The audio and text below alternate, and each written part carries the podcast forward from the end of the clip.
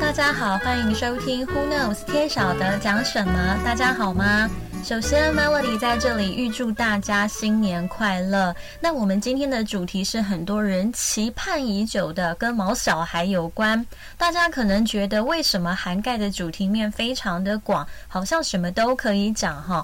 对，我们就是什么题材都会探索。毕竟天下之事无奇不有，知识源源不绝的来，我们也要汲汲营营的去吸收哦。呃，尤其最近节庆的关系，Melody 发现节目大部分们都在讲一些传统习俗、民间故事，所以想花点时间来聊聊跟宠物科技医学的尝试。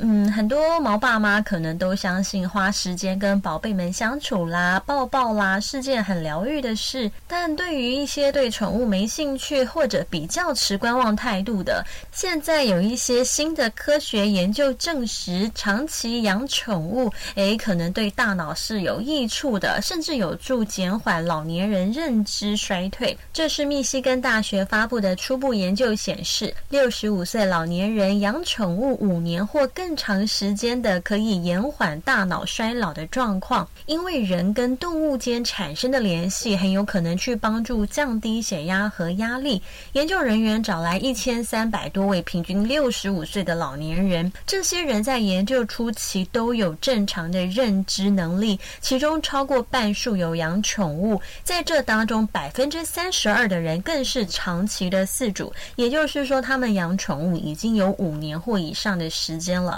研究人员在六年的时间对四组进行测试，包括数数、减法和智慧记忆等方面的评量。那么，根据参与者在测试中的表现，可以获得零到二十七分的认知分数哦。那研究人员就发现，在六年的时间里，有养宠物的饲主认知得分下降速度比没有养宠物的主人来得慢，而长期养宠物的人认知能力下降的差异更大，跟没有养宠物的。参与者相比，长期养宠物的人认知得分平均高出一点二分。虽然研究人员说啊，还需要更多研究去证实推论，但另一个论点也是说，有宠物的因为更需要带它们散步啊、锻炼等等，这些运动可以促进大脑和身体健康。透过这样的方式，可以减轻自己的压力水平，而较低的压力水平也有助于减缓认知能力下降。就这样看是还蛮符合逻辑的吧？还有，我们一直以为狗狗是靠嗅觉去认出主人，但另一项研究就说，其实它们凭声音就能认出主人哦。好，这是由匈牙利布达佩斯的罗兰大学发布的研究。这项研究包含二十八只狗，每只狗都要从两个不同的地点找到躲在其中一个地点的正确主人，另一个地点则是由陌生人躲着。那为了确保狗狗不是凭嗅觉去找出人来，他们都用录音的方式，然后躲起来。这些地点分别播放四组跟陌生人两个不同的录音，结果二十八只狗当中有超过八成的狗狗居然都是靠声音找对了主人，也就是说，狗狗可以用辨别声音去找到主人哦。那这项研究的结果可能意味着狗可能透过电话去辨识声音。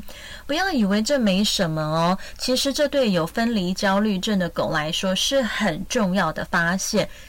因为要是主人以后被征召去当兵，或者是出国深造啊，或玩个一周两周的，毛宝贝也不用在那边吃红豆思念主人了。只要一通电话呢，听听梦寐以求的声音，就不用焦虑了啊。其实我觉得宠物不止疗愈，还有排毒的功能哦，可以排除我们身心灵各方面累积的毒素。因为每一只宠物其实都有属于自己的能量，你跟它朝夕相处，也等于你被它感染，然后接收到宠物给的能量，在潜移默化中就带给人类很深的影响。而且宠物很单纯、很无害，又没有心机，无形中。就拥有很纯洁的美好，相处起来连主人也会感觉很好哦。嗯，养宠物的应该都有这种感觉，所以啊，明年赶快去养一只宠宠物。但是你不一定要用购买的啊，用领养代替购买也是很好的途径哦。嗯。好啦，我们今天的分享就到这里了，请大家一定要记得订阅并且留言。若你对这集有什么想法，或是想许愿节目主题，欢迎到这集的留言区留言给 Melody 哦。恭喜大家听完这一集，非常感谢大家过去的收听，也希望明年大家达成所愿。下次上线就是新的一年了，让我们在下期的 Podcast 不听不散。也提前祝大家新年快乐，Happy New Year，拜拜。